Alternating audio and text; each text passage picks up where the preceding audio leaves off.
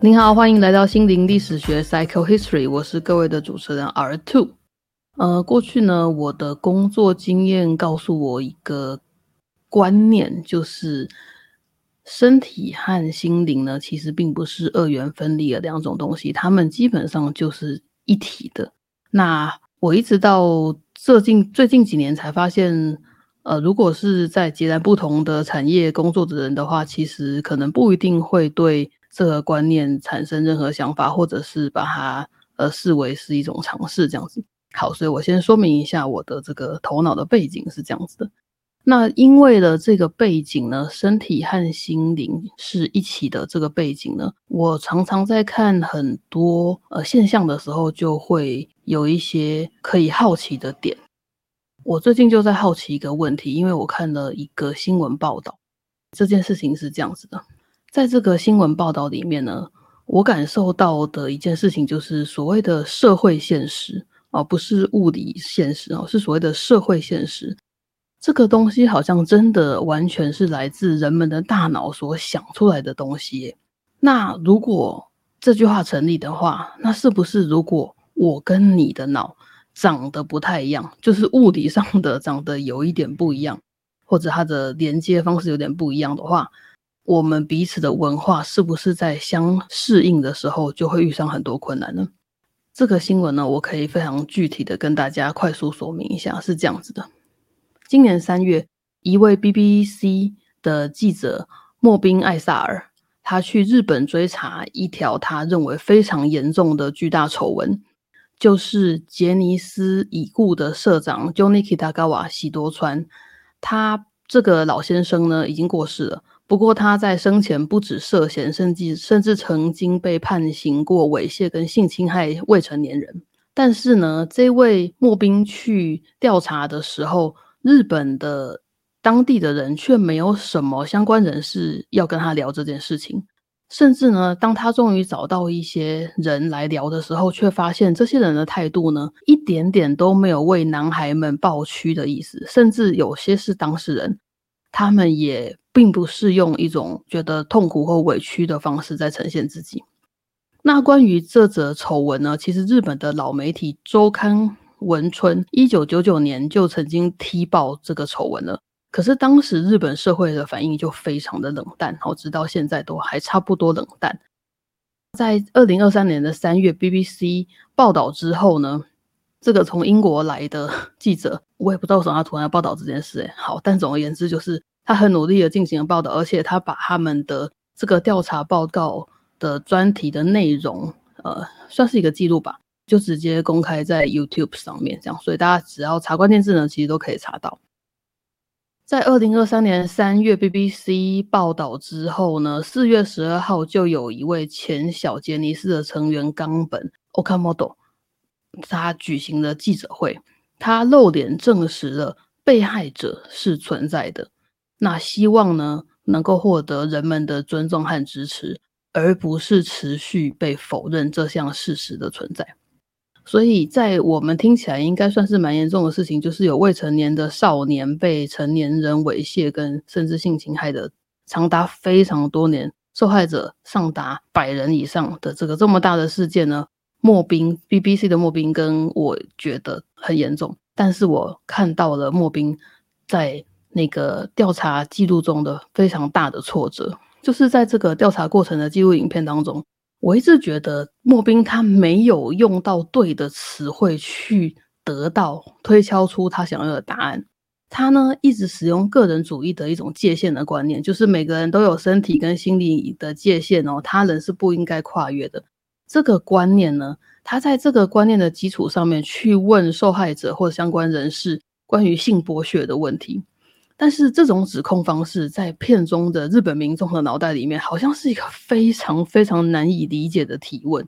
由此呢，我看见就是说日本人的个体性真的非常非常的薄。那我推论，就更不用说他们应该就不会把孩童视为是一个个体吧？这个观念应该更加稀薄。再加上呢，还有其他的定义有有分歧，比如说日本对性的定义，还有对伦理的定义，无论是在社会或法律上，都跟莫宾口中的非常的不同。所以其实莫宾可能对这件事情没有认知，或者他知道但是无法突破。当他问性剥削这种那么严重的议题的时候，其实他的受访对象除了挺身而出的几位受害者之外，没有人听得懂他在问什么。然后呢，整个日本的媒体呢都是保持沉默的。那在路边去询问一般民众的话，甚至大多数人都认为是不需要追查这种事情的。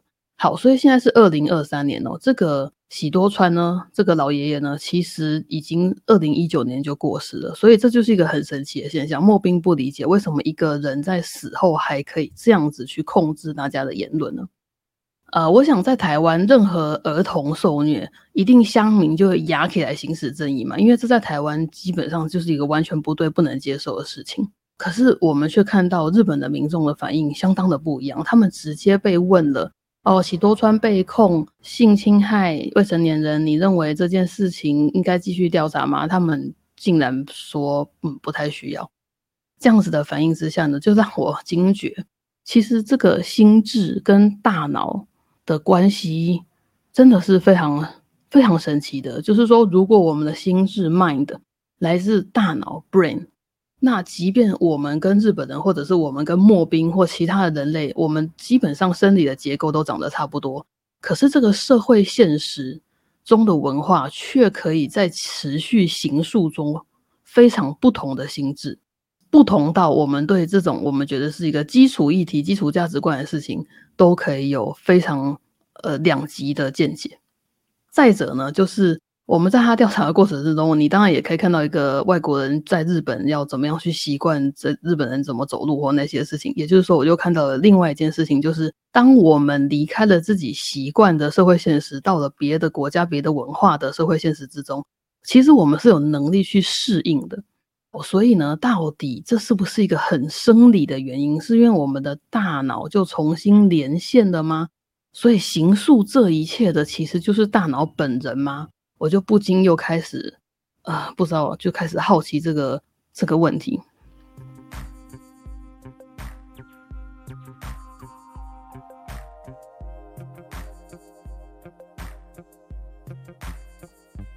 我知道有很多的科普书都已经讨论过这个心智跟大脑两者之间的鸡生蛋蛋生鸡，或者是是否为一体的问题，如何证明他们是一体的这个问题。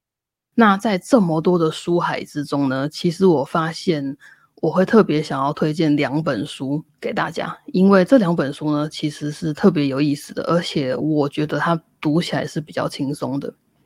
一本书的书名是。关于大脑的七又二分之一堂课，Seven and a Half Lessons About the Brain。这本书呢是由 Lisa Feldman Barrett 所写的，她是丽莎费德曼巴瑞特博士。哦，她这个博士的学术能力非常的好，她曾经拿过古根汉研究学者奖。然后呢，她是非常知名的心理学家，也同时是神经科学家。在二零一九到二零二零年的时候，他曾经担任过美国心理科学学会（现在简称 APS） 的主席。附带一提，这个协会以前叫做 American Psychological Association（APA）。所以呢，如果你是社会科学院的同学，你的论文的格式采取是 APA 格式的话，就是 这个美国心理科学学会现在更名了，这个协会所定下来的学术。写作的风格跟格格式。那这位巴瑞特博士呢？他有名的事情很多，其中有一个是他曾经在 TED 演讲过。那他 TED 演讲的内容其实是关于他二零一七年所写的一本书，呃，蛮厚的，叫做《情绪跟你以为的不一样：科学证据揭露喜怒哀乐如何生成》。好，但是呢，今天我要讲的并不是情绪这本，我要讲的是更 basic、更基础的，就是关于大脑的这本书。另外一本呢，我觉得会搭配一起看的书是看漫画了解脑神经科学。这是一本 illustrated book，它是图文书，然后是由两个医学博士所写出来的。这本比我刚刚说的大脑的七二分之一堂课还要薄，然后呢是很适合去入门了解神经科学这个复杂学问的书。好，那我先说说关于大脑的七又二分之一堂课这本书为什么厉害。我觉得它厉害的地方在于是，它是一本初学者可以入门，然而已经学过的人，有粗浅的概念的人，或者是甚至是有研究过这件事情的人，还可以学到新观念的书。所以呢，我就是特别想推荐这一本。这本书呢，如它的标题有七个章节加一半的章节，好，就是七点五章。放在最前面的那个二分之一章，就是所谓的第一章。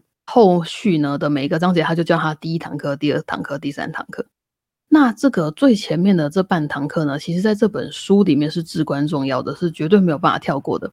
因为呢，博士为我们定调了一个非常重要的观念。那如果我们没有这个想法的话，那后面的说明其实就不会懂，说为什么他要说大脑会这样做又那样做，而且还可以证明它。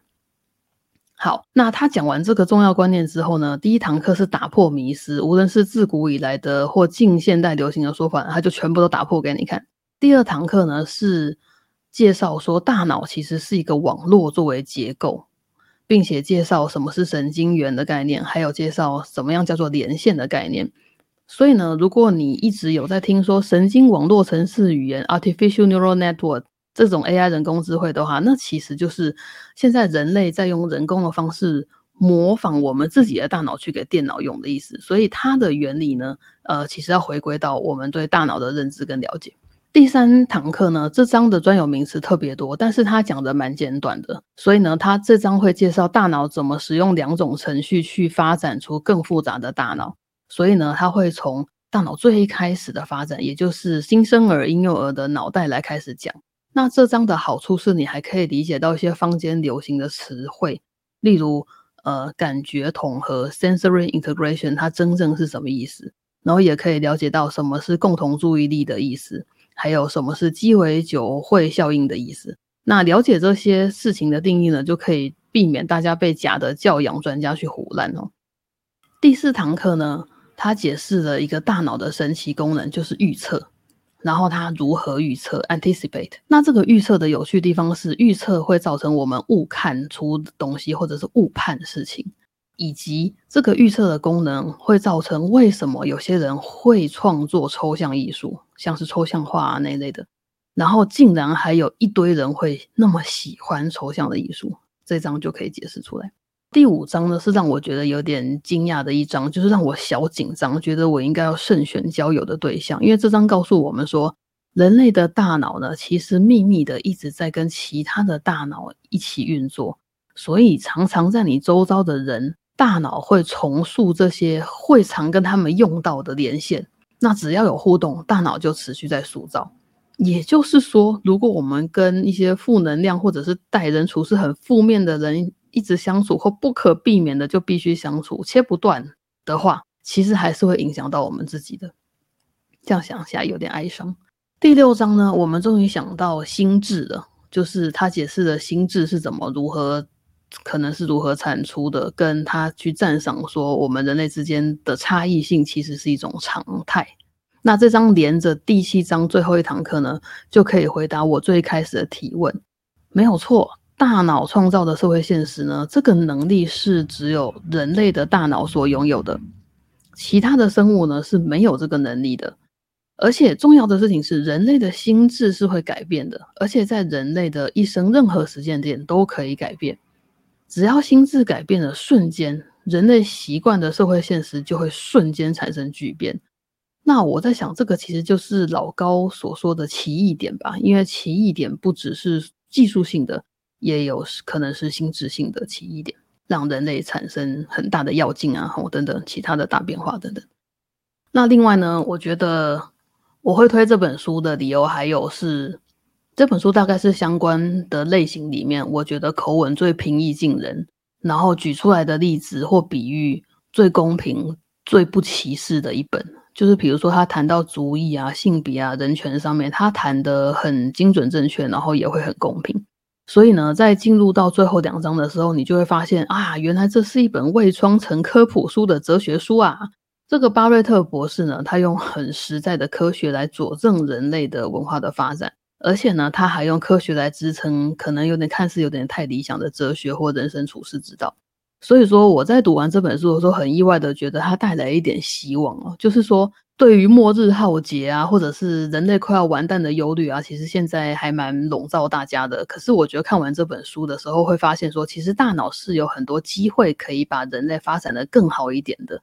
而且呢，不只是每个人都应该对自己更负责一点。作为群体呢，其实人类还有很多模式是可以发展的，所以或许不是那么的悲观。那为什么要推荐另外一本书呢？是因为如果你不太习惯读这种书，或者是今天这个大脑相关的研究就是真的有点复杂，如果你在某个章节卡关的话呢，这本书你会很难读下去。然后要怎么办呢？我就会推荐你搭配另外一本图文书来服用。这本图文书是看漫画了解脑神经科学，那个英文原本的书名叫做 Neural Comic，但是它不是 comic 啊，就是它是一本 illustrated 的图文书。那我必须老实说，他画的不美，就是不是那种日式动漫那种，完全不是，他是那种黑白线条画，然后他的人物的画法其实很接近政治讽刺画那样子，就是头大大的的那种人物。然后呢，这个出版社是一个伦敦的小出版社，然后他们其实并不是出科普书的，他们是出图文书的，所以他们在美感设计上面可能就比较讲究。那写这本书的两个人呢，是两个医学博士，所以你要先原谅他们的画画的技巧。不过，医学博士的好处就是他们话讲的非常的清楚，而且呢，这本书甚至他们就为他架了一个网站，上面还有这本书的制作幕后特辑等等。网址呢，就是 www. dot neurocomic n e u r o c o m i c dot o r g，然后写写，就是你可以上去看看。如果这个风格你觉得美败的话，就可以考虑去找一下这本书。那这本书读起来呢，非常的轻松，它每一的每一页的内容很少，然后是用一个流浪的故事讲完大脑的神经科学，所以它不是那种日本人爱出的超复杂图文百科。就某种意义上，它其实比较嗯，它比较像是法国人一点的那种讲话的方式，就是呢会慢慢的讲，然后带着历史，很慵懒的跟你讲那些原理。那在打开这本书的一开始，除了你可能会被画风有点吓到，你还可能会被目录吓到，因为它的目录呢写的很简要，叫什么形态学、药理学、电生理学等等等等。但是不要担心，其实它的内容是很流畅的，不会被这些专有名词卡住。而且呢，它其实这本书的内容真的很少很少，很快就可以读完。然后它的图像又可以比文字还要快的去传达那些概念，所以呢。呃，与其用文字说明或用比喻去看它的有插图的东西，其实是很搭配前面那本关于大脑的七二分之一堂课一起服用的。好的，以上就是我推荐这两本书的理由，然后跟刚他们整本书的概况的介绍。那如果你已经打算要挑战这两本书，但是之前可能没有读过太多这种完整的研究脑的书的话，你就可以接下来继续去听听看以下一些些我精华整理出来的书中的说明，作为可能你之后去读的一种索引也好，或者是呃重点的提示也好，这样子。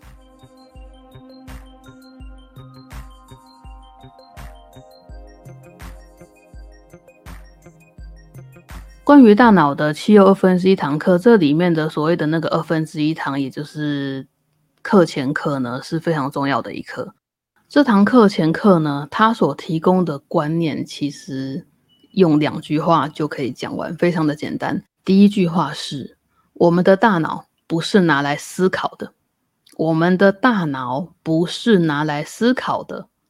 OK，这是第一句话。第二句话是，我们的大脑是拿来调节我们整个身体的。好，所以他先告诉你不是这样子，然后就马上告诉你是怎么样。那怎么解释这件事情呢？简单来说，大脑它会掌管并运作整个身体的能量效率啊，就是因为我们身体要活着运作的话，需要很多能量啊去调节。那这个大脑在做的工作就叫做整体调节，整体就是全部嘛。调节是调整的调，然后节目的节，英文是 allostasis 或者是 allostasis，好像都可以。A L L O S T A S I S。好，也就是说呢，大脑在做什么？它会为身体编列预算，去调节我们身体里面的水啊、盐啊、葡萄糖啊，很多这些。像这样子的生物资源。所以，如果我们用一个简单的比喻来说明的话，整体调节这个工作就是编列财务预算。所以呢，其实我这样子活着，我做一个动作或我不做一个动作，都是经过大脑、经过经济考量才做出来的决定。因为呢，大脑有一个很重要的功能是，它会预测我什么时候可以消耗资源，什么时候应该要储存资源。也就是说，大脑其实一直在身体的需求出现之前，是之前哦，这这件事情很重要。在身体的需求出现之前，大脑会自主预测并预备好去应付即将要发生的需求。因此，我们人类呢，才可以采取最有价值、最节省的行动去生存下来。所以，课前课告诉我们，大脑最重要的工作不是思考，也就是大脑不是拿来理性的，不是只有是情绪，也不是只有是想象力跟创造力。大脑最重要的事情是，它在做整体调节。好，所以柏拉图不好意思哦，我们现在人有一个很酷的解释方式。那么有了这个观念之后呢，进到后面的课才会知道，它基于什么基础，在跟我们说明大脑是怎么运作的。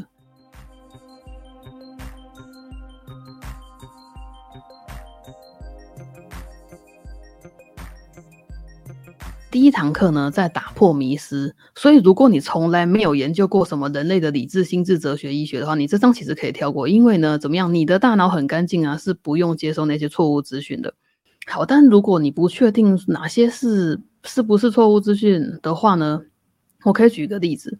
比如说，如果你看过 GQ 台湾的 YouTube 频道，它有一个很有名的单元是名人专业问答单元。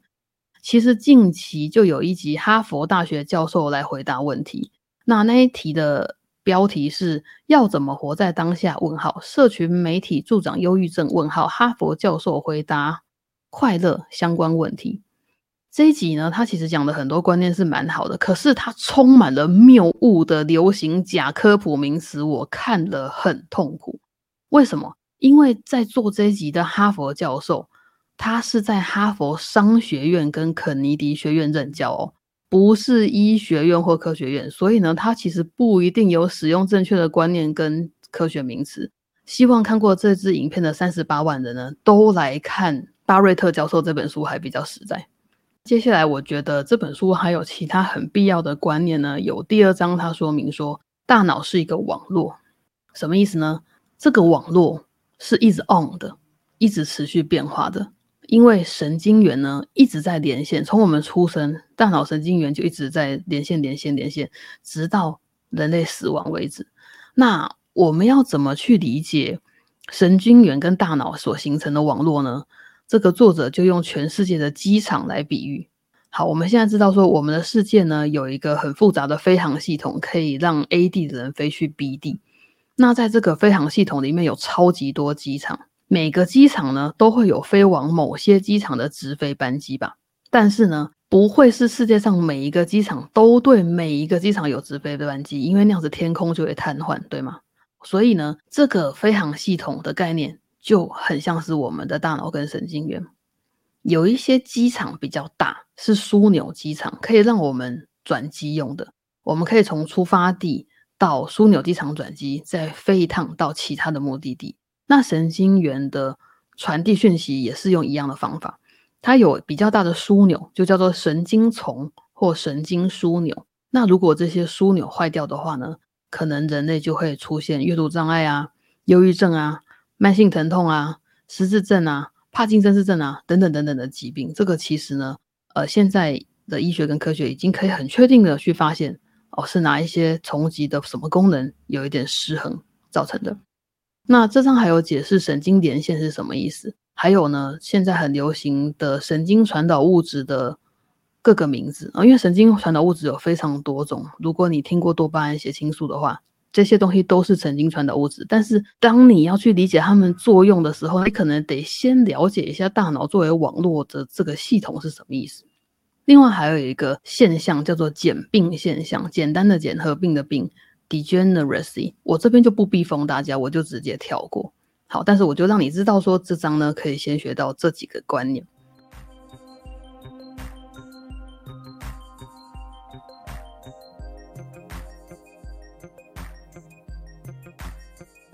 呃，接下来的第三堂课呢，它的章节标题就是“幼儿大脑将自己与世界连线”。那这章也是专有名词蛮多的一个章节。他介绍的是这样子开始的，他说他从新生儿的大脑开始介绍。当许多的资讯进到新生儿的大脑的时候呢，大脑会使用两个程序，一个叫做调教，一个叫做休憩。他用这两个程序跟身体一起去运作，发展出婴幼儿更复杂的大脑，然后婴幼儿复杂大脑再发展出更复杂的儿童啦啦啦啦长大的大脑。好，这是脑神经学很重要的一个主要的观念。所以其实每一本在解释大脑的书呢，都会解释这个 tuning 调教跟 pruning 休憩这两个观念。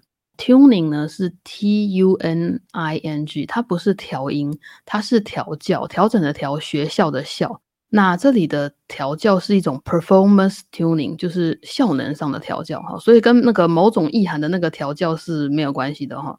另外一个字 pruning，修气是修理的修，气呢是上面是草字头，下面一个气，所谓的气就是一个口在一个耳朵的耳。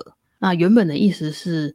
植物修剪枝芽的意思。好，所以这两个程序的作用呢是这样子的：tuning 调教，它会负责强化神经元的连接，让常用的连接变得茂密强壮，所以让资讯传递的更快。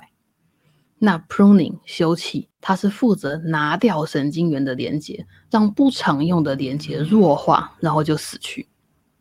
好，所以呢，我们大家都有听说嘛，人类胚胎所创造出来的神经元是长大成人之后的两倍多，就是我们准备了这么多，但最后呢，用到的可能只有一半。那在孩童长大的过程中呢，这些没有使用的连接通常会先留着来帮帮助我们的孩童适应他的环境。不过，当孩子越来越大，以新陈代谢的角度来看，维持那么多连接会造成身体运作的负担。所以呢，大脑还记得吗？它的最重要的工作是整体调节，大脑呢就会去调节，不再编能量预算给这些不用的连接，让他们逐渐的一一的死去。所以呢，把资源还有空间都留给有用的连接去发展，一边休憩就可以一边增加调教可以使用的空间，两者同时作用之下呢，他们就会产生更多有用的连接。然后关键字来了。这样调教和休憩的过程，就是传说中的神经可塑性。好，我觉得讲到这边呢，大家耳朵已经受够，而且呢，基本上已经发分了。所以呢，我觉得呢，打到这边就可以了。如果你想要理解一个最基础的话呢，大概就是我刚刚提到的这几个观念，读懂了之后，就可以去读其他的书了。那我再说一次，今天收集到两本书的书名。第一本是关于大脑的七又二分之一堂课，Seven and a Half Lessons About the Brain。它的原本的作者是 Lisa Feldman Barrett，丽莎费德曼巴瑞特博士。这个博士是很厉害的，他其实有连续好几年都是全球被引用次数最多的科学家前百分之一哦，所以你就知道他的学术底有多厚。但是他最厉害的事情是他讲话真的平易近人。出版社是商周出版社。原文是二零二零年出版的，那中文版是二零二一年就出版了，定价大概是三百二十元。另外一本书是看漫画了解脑神经科学 （Neurocomic），原本的作者是汉娜罗斯博士跟马泰欧法瑞内拉博士，都是医学博士。翻译的人是杨晴，一样是商周出版的，而且书的封面非常美。这两本书莫名其妙都是很漂亮的蓝色，就是一种深蓝 （Royal Blue） 的那种蓝色。然后呢，它出版的时间比较早，是二零一五年，可是其实现在都还买得到，定价是两百八十元。好的，感谢各位今天来心理历史学这边玩啊。有时候呢会讲一个比较奇怪的议题，导致呢要去看比较艰深的书。然后呢，我今天试着去整理出一些比较关键的点，然后讲给大家听看看，不知道大家觉得怎么样？如果呢，如你想要留言聊天的话呢，请可以去 IG 的讯息盒。那请记得按赞、留言、加分享、订阅频道并开启小铃铛。感恩，我是 R Two 心灵历史学，下回见，拜拜。